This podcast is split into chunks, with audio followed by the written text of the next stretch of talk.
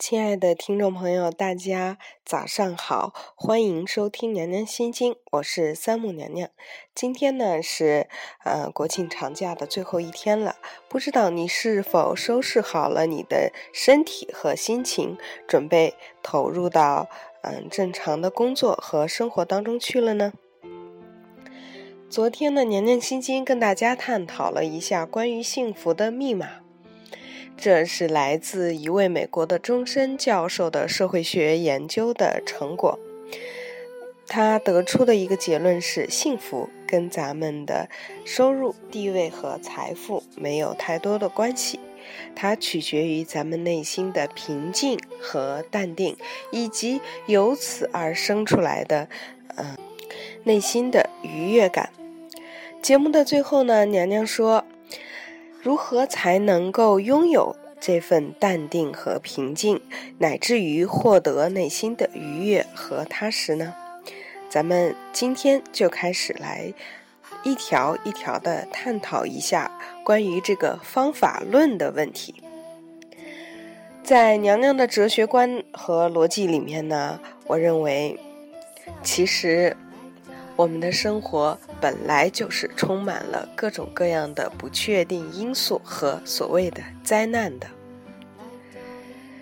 所谓的平静和淡定只是相对的，而痛苦、失败、失望，还有矛盾啊，以及所有所有的你能想象到的负面的情绪，才是绝对的。那我们怎么样才能够让我们的幸福感更多呢？让我们能具有更强的呃，能够控制住这些负面情绪的能量呢？娘娘想，呃，生活可能就像超级玛丽那个游戏一样，如果我们把所有的困难关卡以及老怪对手。全部都化解掉，或者在自己能力范围之内，尽量的缩小它对我们造成的负面影响，可能我们就更接近于内心的淡定、平静以及愉悦了。所以今天的娘娘心经呢，是从呃我们每一个人都呃津津乐道的话题，就是爱情。入手去讲一下，在我们的感情世界里，怎么样能够跨过，或者是尽量的避开那些障碍呢？感情的事儿，大半是由于情投意合而产生的，合则来，不合则去。人能够约束自己的呢，是道德和责任，而不是感情。就像很多人说的，小三其实没有什么不道德的。如果他和呃这个男人或者是这个女人有真的感情，那也许前面的人就应该离开了。这才是对每个人最大的尊重和理解。而且从本质上来说呢，婚姻。和爱情是背道而驰的，因为在婚姻里面，我们不得不遵守这个游戏的规则，而不能够以自己的感情为处事的主要原则了。而一段感情呢，能否持久和牢固，很大程度上呢，是两人之间的一种博弈。学过经济学的人应该知道，如果这个事情变成了博弈的时候，那么策略就变成一个很重要的要考量的因素。最后呢，怎么样的呃两个人呢能够走到最后呢？在博弈论里面很明白了，那一定是势均力敌的人能够达成啊最后的纳什均衡也好，各种其他的均衡也好。势均力敌呢，在感情方面不仅仅体现在我们的身家和背景上，因为身家和背景某种程度上只能够呃决定我们的物质生活，而真正的能够在感情世界里走到最后一分钟的人，往往是体现在他们内在的叫做势力上的均等。这种内在的势力呢，呃，如果通俗点说，可以描述为两个人的才学、性格、能力、兴趣和爱好，乃至于他的脾气。比如说张学良，他就不喜欢美貌端庄的于凤至，偏偏喜欢交际花赵四。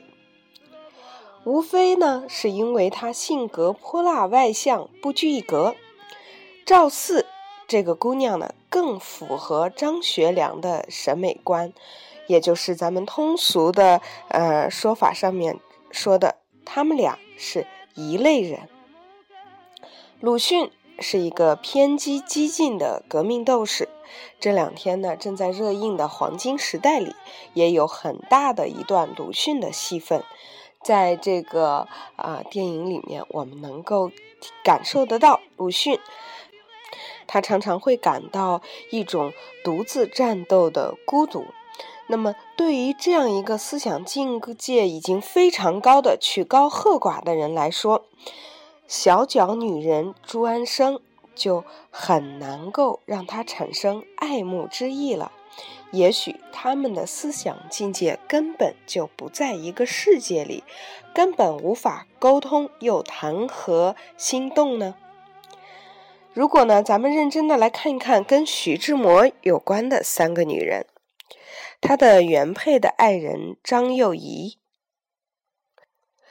其实呢，更加的温柔贤淑以及端庄，而且他对徐志摩的感情呢更深，他甚至呢坚韧不拔，大着肚子呢去找徐志摩，徐志摩呢非常冷淡的把他给抛弃了。即使在这样的一个很痛苦的情况下，他依旧咬着牙活得漂亮潇洒，带大了孩子，还念了美国的学校，成为了女强人。在这一点上呢，张幼仪可比《黄金时代》里面的萧红要顽强多了。萧红也经历了这样的情况，可是她在生活的各种折磨下，却没有保护好自己的身体。虽然写出了呃很多非常好的作品，但是却英年早逝，孩子也都相继离离开了她，或者是去世了。咱们言归正传，说这个张幼仪呢是这么样的一个有自主和独立能力的女人，但是，呃，在洋派的这个青年徐志摩的眼中啊，他这个很年轻的时候呢就去英国留学了，在这样一个人的眼里，张幼仪呢只不过是一个有点木讷又无趣的乡下女人。他更加喜欢的呢是林徽因的温婉聪明、才华横溢，和陆小曼的妖娆娇俏、眼角眉梢都是风情。可能你会说，嗯，你举的这几个例子呢，都是文学青年，或者是啊这种风流的花花公子。那我们就来说一下这个我们的政治达人。啊，曾经爱过陈洁如的蒋委员长蒋介石，在同宋美龄政治联姻之后呢，他们两个人携手走了很多年。啊，事实上，到了最后，大家通过他们的照片也都能够感受得到，虽然早些年蒋介石爱的是陈洁如，但是后来他已经被宋美龄的才华和风度倾倒。将陈洁如抛之脑后了。在后期的有一张照片里面，年华已经老去的啊，已经秃顶的蒋委员长在优雅动人的宋美龄身边，笑的呀咧开了嘴，像个孩子一样。所谓的执子之手，与子偕老，估计也就是这个样子了吧。最让现代当代人羡慕的呢，还是钱钟书和杨绛先生。他们之所以能够不离不弃，相爱多年都没有改变，除了两个人品行优良，我想最关键的原因是两个人的家世相当，都是书香门第，门当户对，结他们的结合呢，令双方家长呢都十分欢喜，没有一个人提出异议。他们在才华和学问上也不相上下。钱钟书自是满腹经纶，杨绛也是精通外文，而且文字绝佳。最难得的是，他们的性格又恰好互补。钱钟书是孩子心性，完全不理睬世俗之事；偏偏呢，杨绛又肯照顾他的生活，替他处理世事。这就让我想到了《红楼梦》里，为什么大家都想撮合啊贾宝玉和嗯薛宝钗？很大的一个原因是因为薛宝钗比林黛玉更会待人处事。这个杨绛先生呢，偏偏呢愿意照顾钱钟书先生的生活，替他处理好这些生活的琐事。所以，他们最终能够在相互扶持之下度过生活的坎坷，然后共同走向平淡而幸福的生活。说了这么多，举了这么多的例子，其实无非呢，想要说明一点，这一点也是很多现代人都不愿意承认的一点，就是很多时候，你以为是你的爱人辜负了自己。其实，事实可能是你的成长已经跟不上他的脚步了。很多时候，我们无奈于我们的爱情历经挫折，被横生的双方父母所干预。其实，也许是在更加理智和已经经历了更多世事的父母亲人眼中，你们的条件其实当真是太不般配罢了。换言之，如果咱们呢不是一个层面上的对手，没有势均力敌来维持双方的这种博弈关系的平衡，感情能够起到的作用就会变得越来越微小。有时候，有的爱情歌曲里面会唱到：“嗯，相爱简单，相处很难”，就是这个意思。我们勉勉强强为了感情而支撑到最后，往往只会伤害彼此。总是有很多很多平凡而又普通的姑娘会做着灰姑娘的美梦，而很少有一些平凡而又普通的男孩子会做着白马王子的美梦。灰姑娘们呢，希望自己有一天可以遇见属于自己的王子，一见钟情，对坠入爱情不可自拔。而男人们呢，却往往更加的理智和清醒，去忙着赚钱，忙着处事，忙着经营自己的事业，让自己具有一个能够支撑一个家庭的能力。为什么会出现这样的分歧呢？可能。更多的原因是，女孩子往往更加的感性，而忽视我们所面对的这个真实的世界，而男人是理性的动物。最后的结果是一个出身贫寒的姑娘，即使真的有缘可以遇见一个霸道总裁，那么她就一定从此可以过上既幸福又美丽的生活了吗？或许。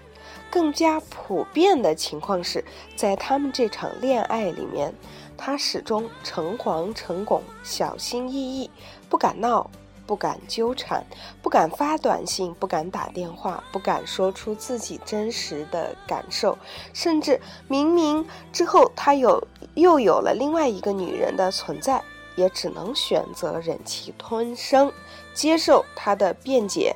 睁一只眼闭一只眼，自我麻醉和自我欺骗，自欺欺人，因为我们没有离开他的筹码。在这场恋爱里面，他们从来都不是势均力敌的双方，所以也就根本不是同一个层次上的对手。就像咱们中国人很爱打的乒乓球桌上的对手一样，如果一个人呢？怎么样都接不住球，另一个人有再高的水平，也很难打出精彩的对决。在这样一个啊，双方非常不对等的关系里面，处在弱势的那一方，有的时候甚至连表示自己内心不满的这个资格都没有。就像在乒乓球桌上，你连一个发球都接不住，又谈何拉球呢？张爱玲呢，在《倾城之恋》当中，用一整座城市的呃沦陷来成全了范柳原和白流苏的爱情。那个时候呢，娘娘在读到这本小说以及看了这个电影的时候呢，常常会想，有多少非常痴情又非常愚蠢和单纯的女孩子心中都有这么一个幻想呢？但是这样的幻想在什么样的情况下有可能成为现实呢？那就是在国家性命攸关的这个时候，那些横亘在范柳原和白流苏之间的各种世俗和偏见，才会被这震耳欲聋的炮火给吓走，只剩下两颗跃动不已的心。在那个时候，每个人都惶惶不可终日，只担心自己的生命是否能够延续到明天早晨的时候，就不会有人再去闲来无事的评论，给予这些跨越了重大世俗障碍的两个人那么多的舆论压力了。但是，当然了，我们生活在一个和平的年代。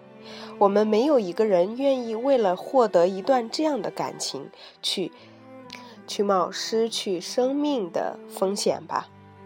爱有时候并不是没有，而是它从来都没有那么纯粹，纯粹的仿佛跟这个世俗当中的所有的其他东西都无关了一样。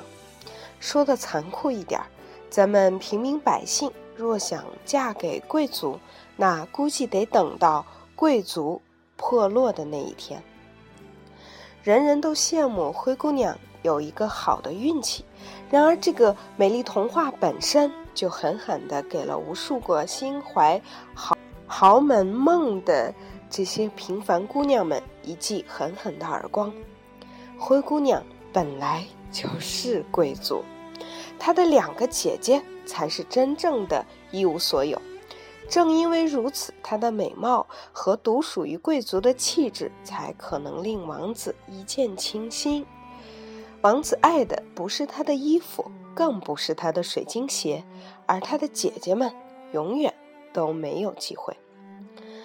说到这里，你可能会说：“娘娘今天要告诉大家的是一个很消极的、负面的、永远没有希望的。”概念吗？其实并不是的。对于一个姑娘来说，她最终的生活，包括自己的爱情，都应当是自己奋斗而来，她才可以不必诚惶诚恐，害怕失去，才可以更加从容而且坚定。只因为她懂得，此时此刻站在那个人的身边的自己，无论是各个方面，都是足以。与他相配的，他并不会感到害怕和诚惶诚恐、患得患失，因为他终于有足够的自信去抓住属于自己的那一切。我们要找的那个人，应当是同自己一样的。如果你想要找到更好的人，就得先让自己努力成为一个更好的人。还是那句话，你若盛开，清风自来。即使在感情的世界里面，也没有捷径可以走。不论你的出身是灰姑娘也好，还是她的姐姐也罢。